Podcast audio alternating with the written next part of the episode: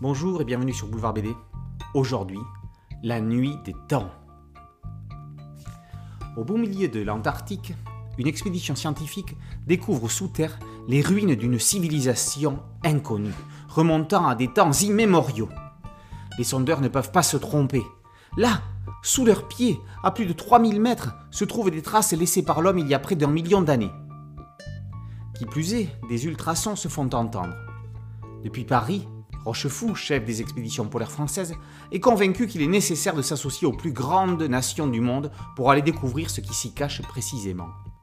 Un voyage extraordinaire dans le temps et vers un passé lointain va pouvoir commencer. Ce que l'expédition va découvrir dépasse ce que les scientifiques pouvaient imaginer.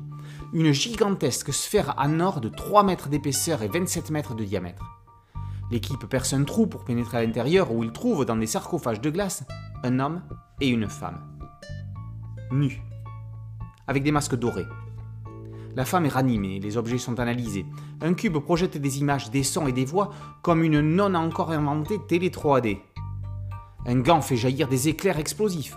Quant aux êtres, ils viennent d'une autre planète, Gondawa. Pourquoi et comment sont-ils arrivés là? Christian Demeter est plus qu'un habitué, un spécialiste des adaptations littéraires en bande dessinée. Son adaptation du Shutter Island de Denise Lehane, du Scarface d'Armitage Trail, ou encore celle d'Au revoir là-haut et Couleur de l'incendie de Pierre Lemaître était magistrale. On aurait pu penser Barjavel inadaptable. Macuté et Morvan s'étaient attaqués à Ravage. Demeter s'attaque à La Nuit des Temps, qui, avant d'être un roman, était un projet de film avorté. Revisite de La Belle au Bois dormant et de Roméo et Juliette, La Nuit des Temps est une histoire d'amour à mort. Une fois que l'on a ouvert l'album, malgré une couverture certes esthétique mais pas réellement efficace, on réalise comment Demeter apporte la noirceur de ses ambiances à la tragédie. Il réalise une véritable adaptation, permettant au roman d'être abordé sous un éclairage nouveau grâce aux médias BD. Jean Rostand disait Barjavel met chaque homme en face du problème de la signification de la vie.